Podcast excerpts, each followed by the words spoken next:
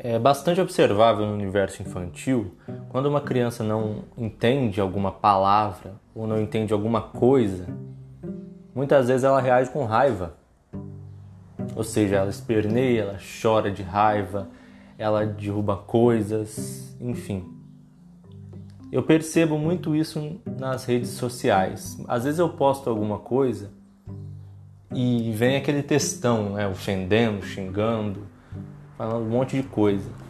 E você consegue perceber ali que a pessoa, na verdade, ela está mandando um recado, que ela está desesperada para entender do que, que você está falando.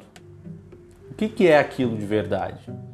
Mas talvez a vergonha, talvez até um, um jeito assim de tentar entender, mas não conseguir.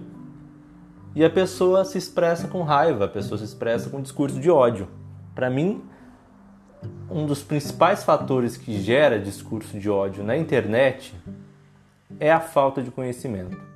A pessoa quer entender, mas a pessoa não entende, então ela se disfarça no discurso de ódio para gritar para o mundo: eu não faço ideia do que ele está falando.